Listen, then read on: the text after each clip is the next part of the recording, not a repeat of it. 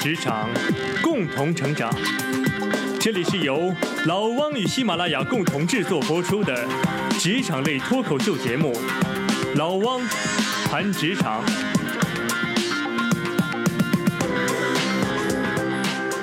大家好，我是老汪。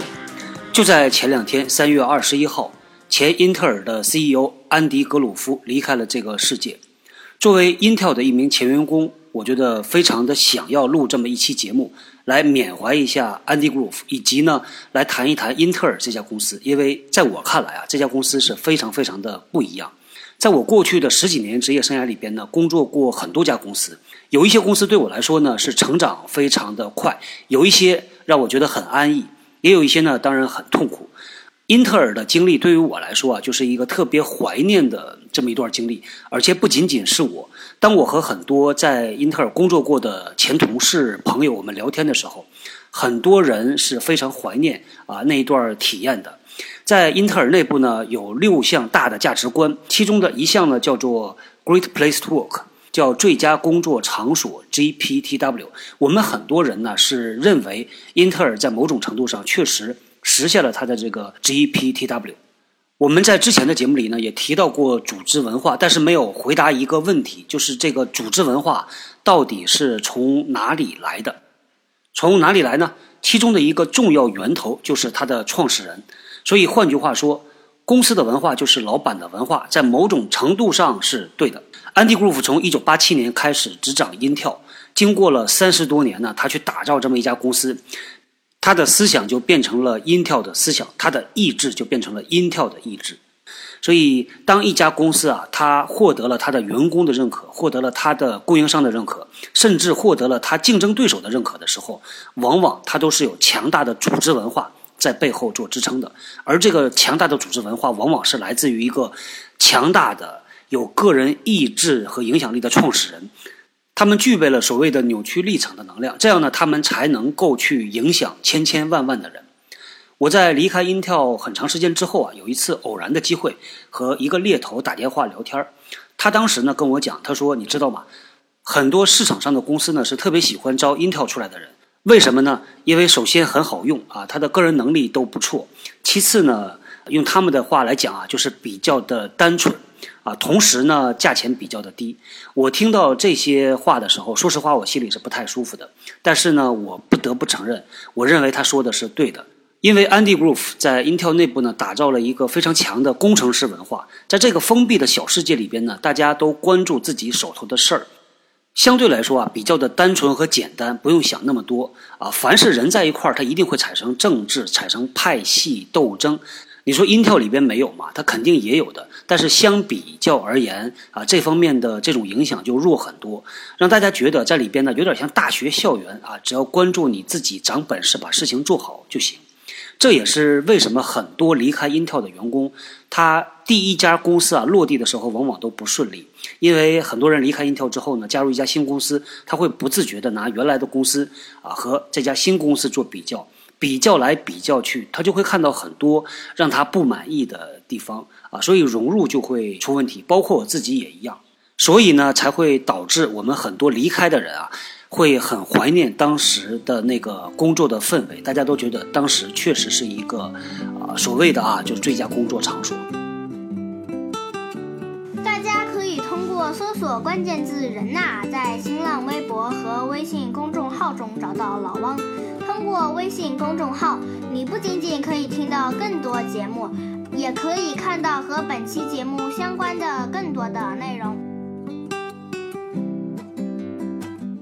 安迪·格鲁夫在创立英特尔这家公司的时候呢，最初他设了很多的基调啊，他这个基调慢慢的就被整理归纳成为 Intel 的核心价值观。其中有一条，我觉得执行的真的很好啊，就是 result orientation，以结果为导向。举一个最简单的例子，我们很多时候开会，大家首先要问这个会议的目的是什么。放出来的这个 PPT 呢，每一页上你都能会看到啊，这一页是让你知道叫做告知，还是啊我们做决策，还是收集你的意见？每一页目的性都非常强。他所倡导的这些价值观、这些工作的方式，经过了三十多年没有被稀释，而且当公司扩展到全球都有分公司七八万人员工的时候，他居然还能保持得很好。这就是很多企业我觉得值得学习的地方。我把他的这个原因呢总结下来，我觉得有这么几个方面：首先是他坚持做全球化，而且一坚持就是三十年时间。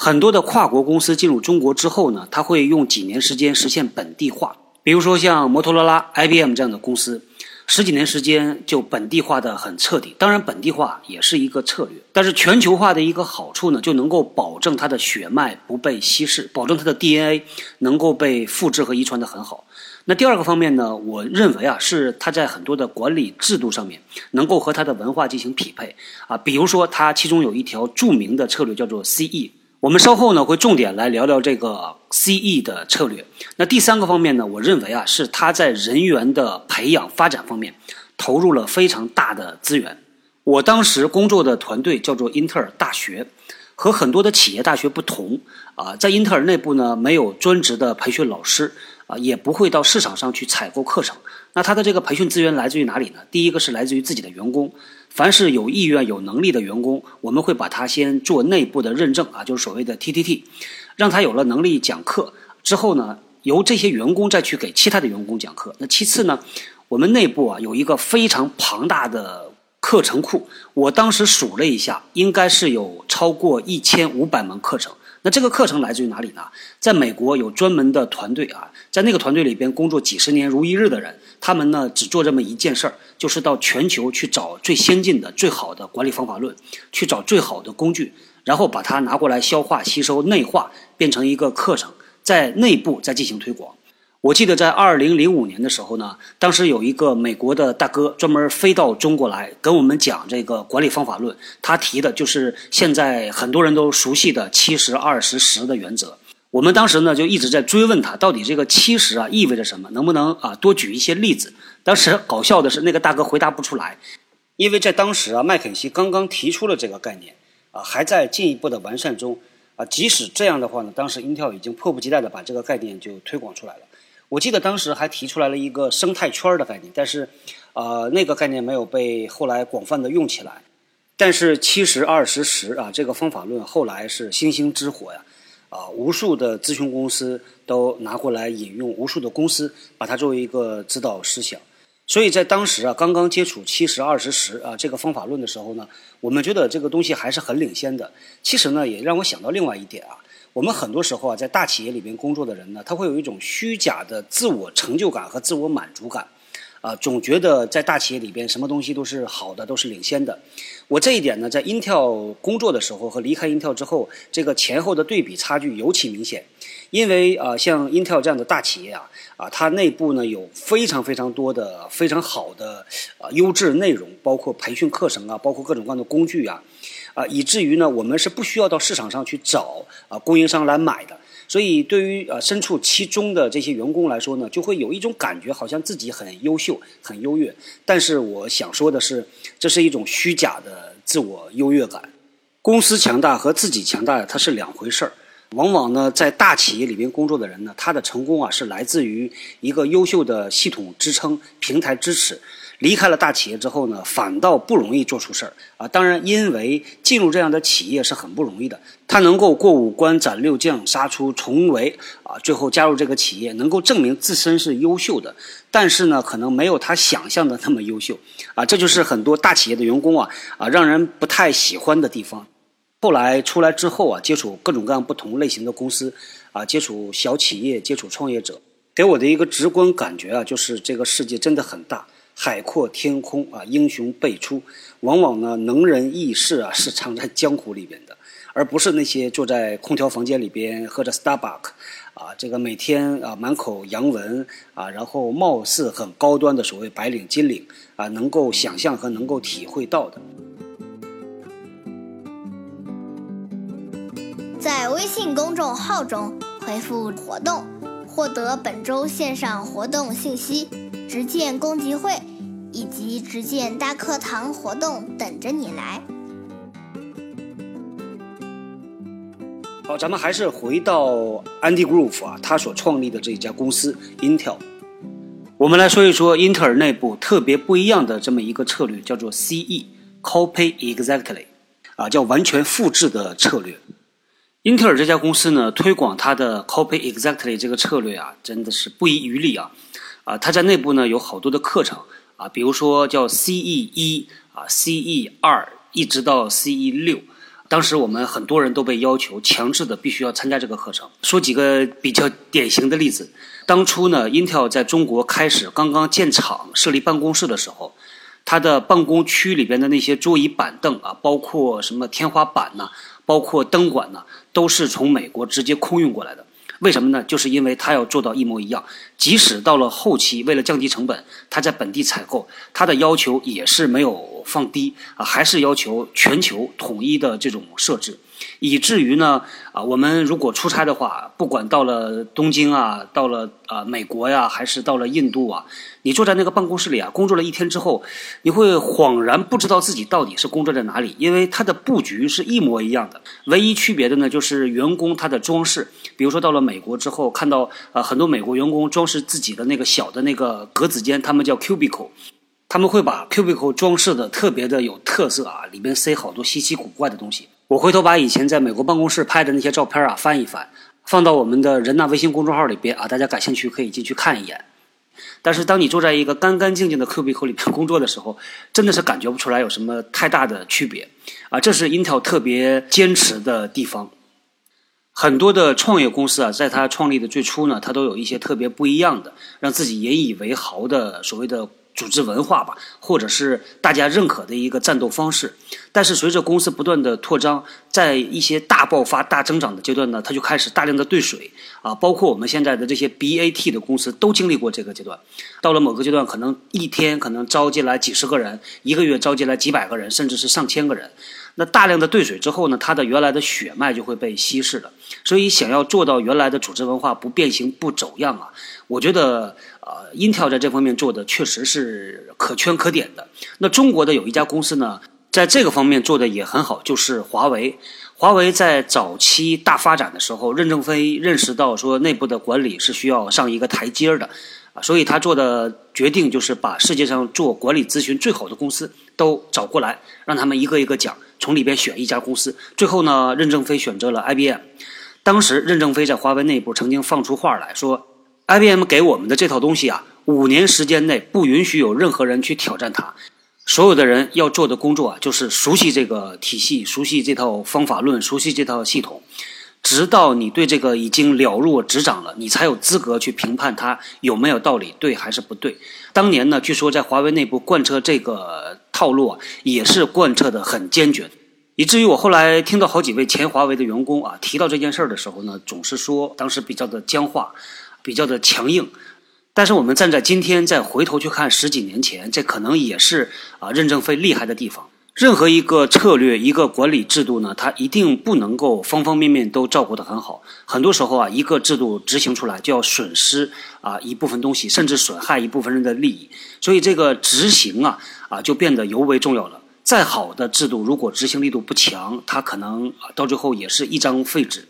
那比如说像啊，英特尔采用的这个完全复制的策略，它带来的很多毛病呢，大家也都是心知肚明的。比如说，它会带来僵化，它会带来官僚，而且它会带来效率上的损失。我们当时呢，在听 CE 这门课程的时候，当时讲课的老师就给我们讲了一个发生在上海浦东的这么一个真实的事情啊。据说呢，当时在上海浦东的园区里边啊，办公室前面有那么一块草地，草地呢长了虫。对于我们大部分人来说啊，这个长虫很好处理，对吧？你弄点杀虫剂喷一喷不就结束了吗？但是就是因为有 CE 这个策略，这是一个尚风宝剑，所以当时负责这件事儿的人他是没办法下决定的。那他只能到美国去问你们那边，如果出了这种问题，你们用什么样的杀虫剂？你要怎么解决？到后来事情反反复复的沟通，拿到杀虫剂再去喷的时候，发现已经不用喷了，因为这个虫子已经把草都吃光了。这件事儿呢，作为我们后边呢，很多人讲这是一个笑话，但是实际上从一个公司的角度来讲，这就是他愿意为之付出的代价。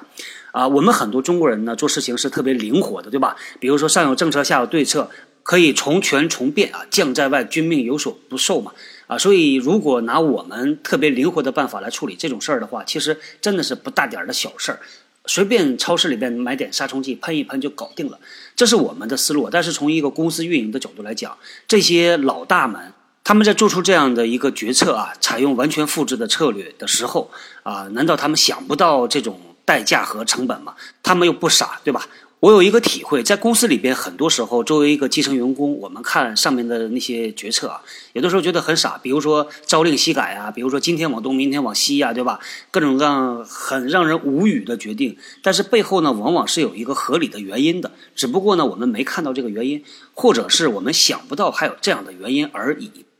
在 Intel 这家公司啊，CE 这个策略呢，十几年如一日啊，被贯彻得非常的好。这个背后呢，功不可没，还是这位 Andy Grove 的功劳。因为 Andy Grove 呢，曾经讲过一句非常非常有名的话，叫做“只有偏执狂才能生存”。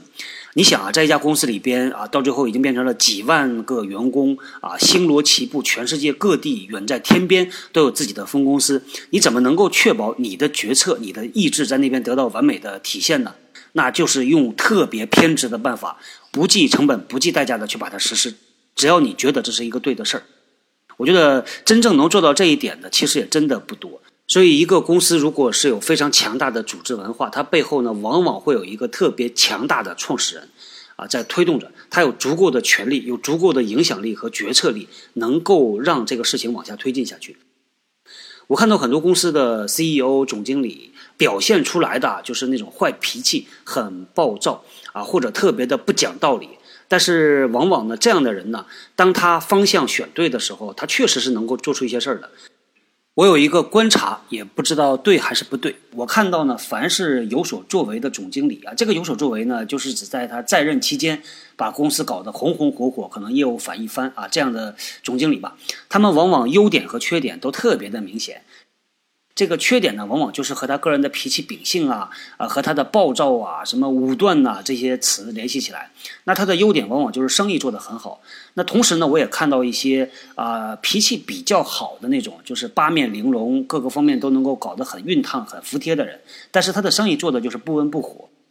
啊，我是没有看到一个明确的结论呢，就是到底是什么样性格的 CEO 能够把一个公司啊运作的生龙活虎？到底是一个脾气暴躁、很强势的人呢，还是一个和风细雨的人呢？我觉得没有一个绝对的结论。但是在我经历过的这些家公司里边，我看到比较多的还是那些强权的这个君主啊，这种管理风格的人，才能够把一个事情强力的贯彻。执行下去，尤其是在一些组织文化不是那么的明显、不是那么强大的时候，往往要靠个人的力量才能把这个事儿往前推进。安迪·格鲁夫这个人呢，脾气比较的倔强啊，所以他才能说出来“只有偏执狂才能生存”。在公司里边，他表现的也是一直很强势的。我觉得挺有意思的就是，呃，我在 Intel 工作的时候呢，当时我们新上台的那个新的 CEO 啊，叫 Paul out lini 我们内部呢总管他叫 PSO。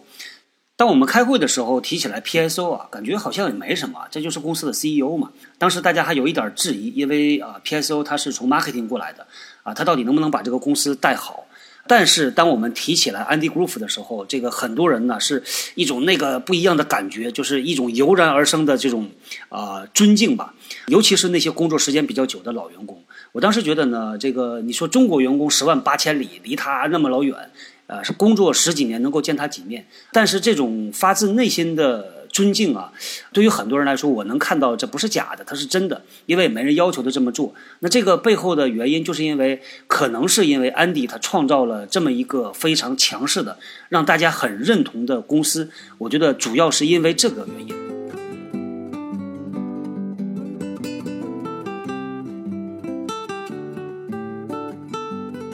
到今天为止呢，对于 Intel 特别欣赏的也特别怀念的一点啊，就是它的这种工程师文化真的是很纯粹，啊，让我们这些啊技术出身的人感觉很舒服。举一个最简单的例子吧，在里边的那些大老板，不管有多大啊，他们都没有独立的办公室的，所有人都是住在一个开放办公区。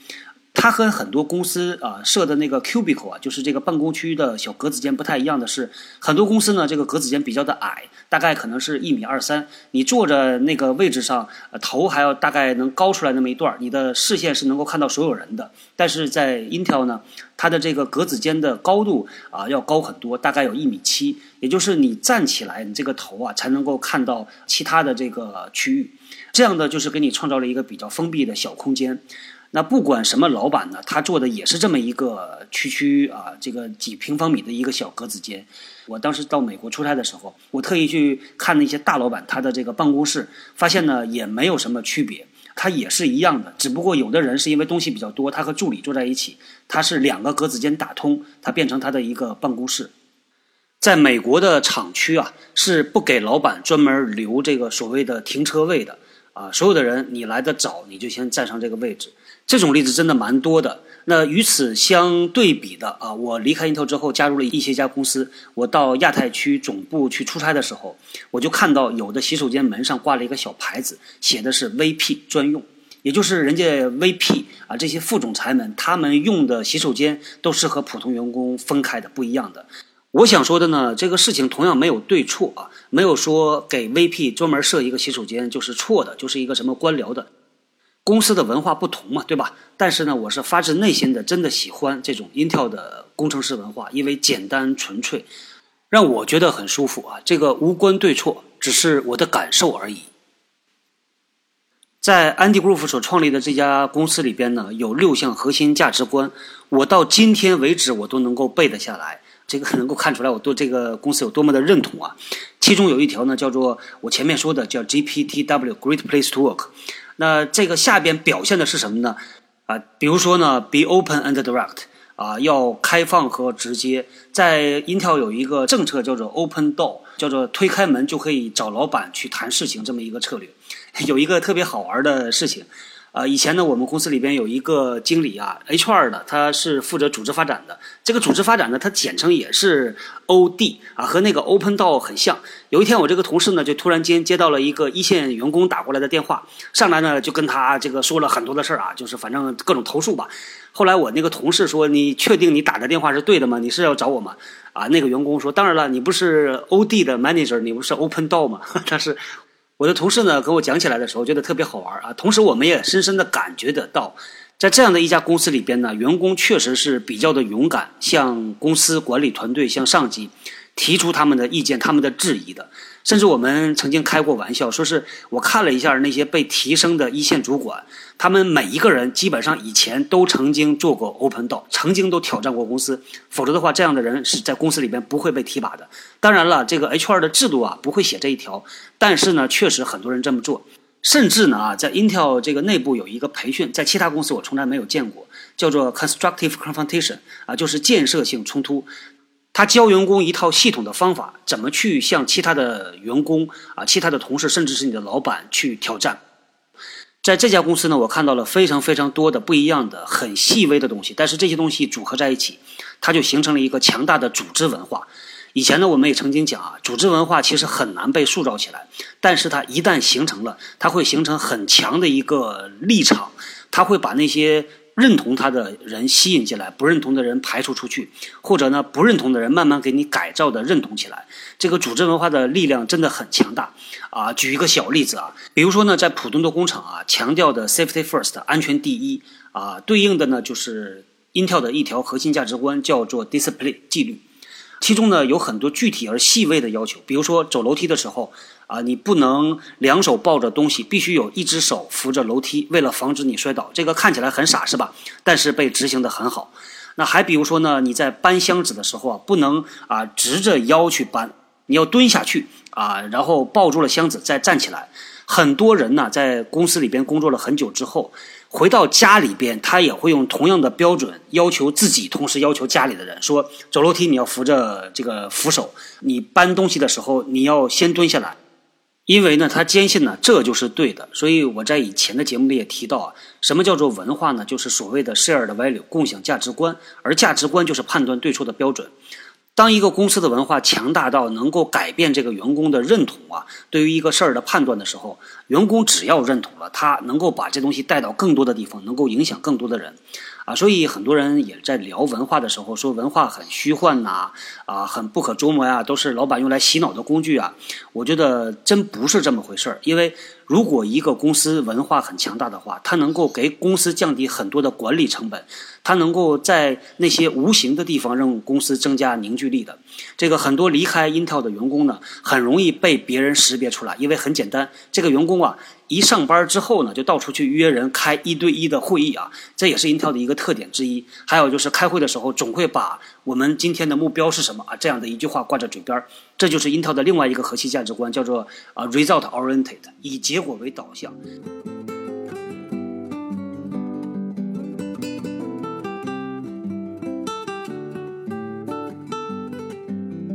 说了这么多啊，这个我们也不是去赞美英特尔这家公司，因为任何一家公司呢都有自己的问题，都有自己的毛病。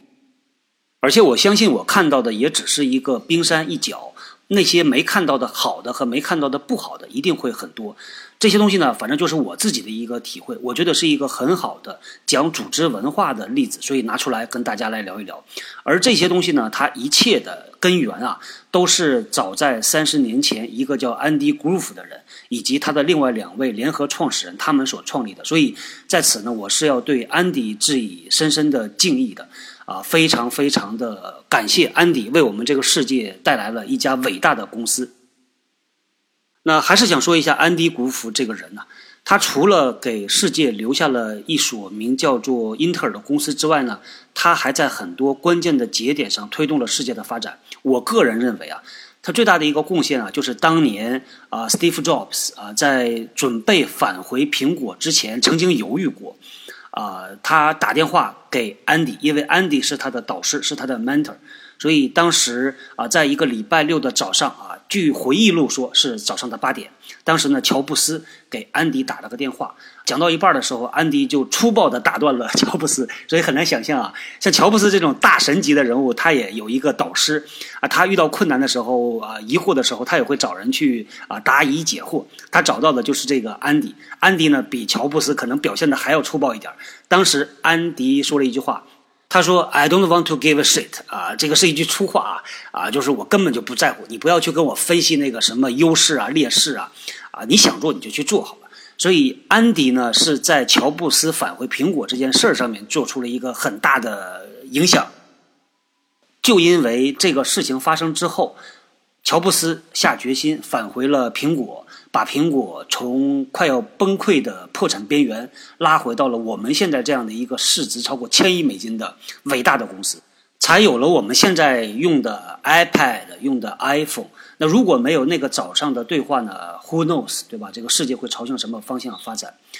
呃，现在 Google 所采用的一套绩效管理体系叫做 OKR，现在很多国内的互联网公司呢都在向它学习，但 OKR。整个这套体系其实就是来自于 Intel 的一套绩效管理方法论啊，我们内部呢把它叫做 INBO，叫做 Intel Management by Objective，这个翻译过来呢应该叫做英特尔通过目标来进行管理。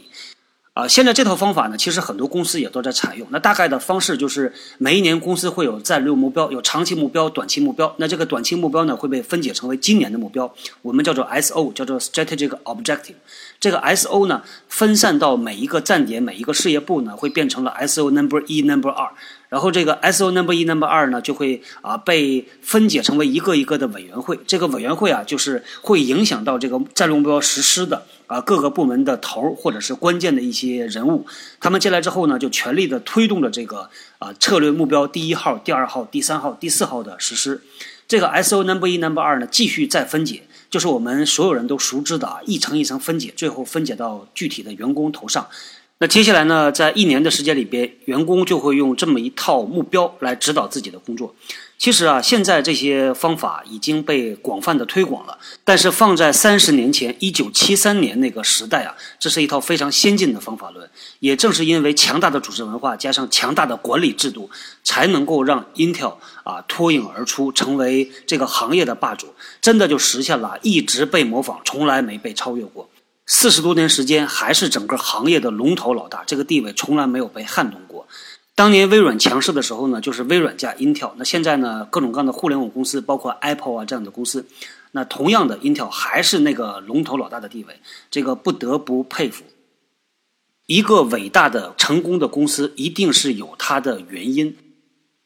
我也特别希望通过我们这一期节目啊，我的一些只言片语，我的一些个人的体会和观察，能够给大家掀开这个帷幕的一角，看一看这家公司到底在哪些方面做的还是比较出色的。那我也特别特别的希望，在未来的十年、二十年、三十年时间里边，在我们中国啊这么一个特别蓬勃发展的市场，能够出现像 Intel 这样伟大的公司，能够让我们每一个人都觉得特别自豪。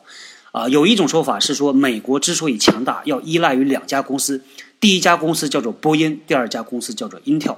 我也非常期待着，在未来的十几年时间里边，我们中国也出现这样的国民级的公司，能够让我们每一个中国人提起来都觉得特别发自内心的骄傲和自豪。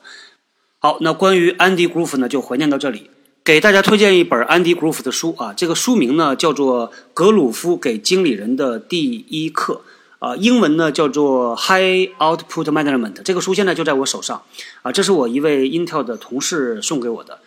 看到这里边描述的那些场景啊，那些方法论呐，真的是觉得很温暖。好，那最后呢，我们也预祝安迪·古夫老先生一路走好，和 Steve Jobs 相会在天堂。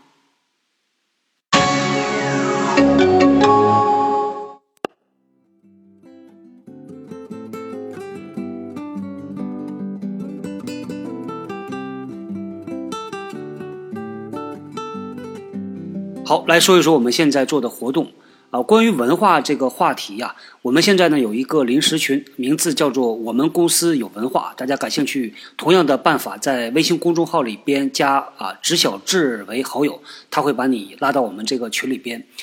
与此同时呢，我们直建共济会每周还有在线的直播分享会。感兴趣参加的朋友呢，可以在我们的人纳微信公众号里边回复“活动”啊，就可以看到这个活动的入口。今天呢，就有一个活动，三月二十七号晚上八点钟，大家感兴趣可以到里边来啊听一听，聊一聊。那晚上呢，我会做主持人啊，采访我们的嘉宾啊，邀请嘉宾来分享一下他的工作体验。同时呢，我们的直建 Hotline 啊，现在也已经上线一段时间了啊，很多很多的朋友在里边注册，我也每天都能看到有朋友在里边找到了能够帮助他答疑解惑的。能够帮助他去看清楚某一个行业、某一个职业具体的工作内容的。现在呢，又到了春招，又到了一个金三银四，对吧？很多人在跳槽，很多人在毕业找工作。那也欢迎各位来用我们的直见 Hotline 啊，来找到那些能够给你提供真实的洞察啊，分享真实经历的职业人，来解决你的职业困惑。好，那我们今天就聊到这里，下个礼拜接着聊，拜拜。关键字“人呐”，在新浪微博和微信公众号中找到老汪。通过微信公众号，你不仅仅可以听到更多节目，也可以看到和本期节目相关的更多的内容。最后，谢谢你的收听，我是小汪，我们下期再会。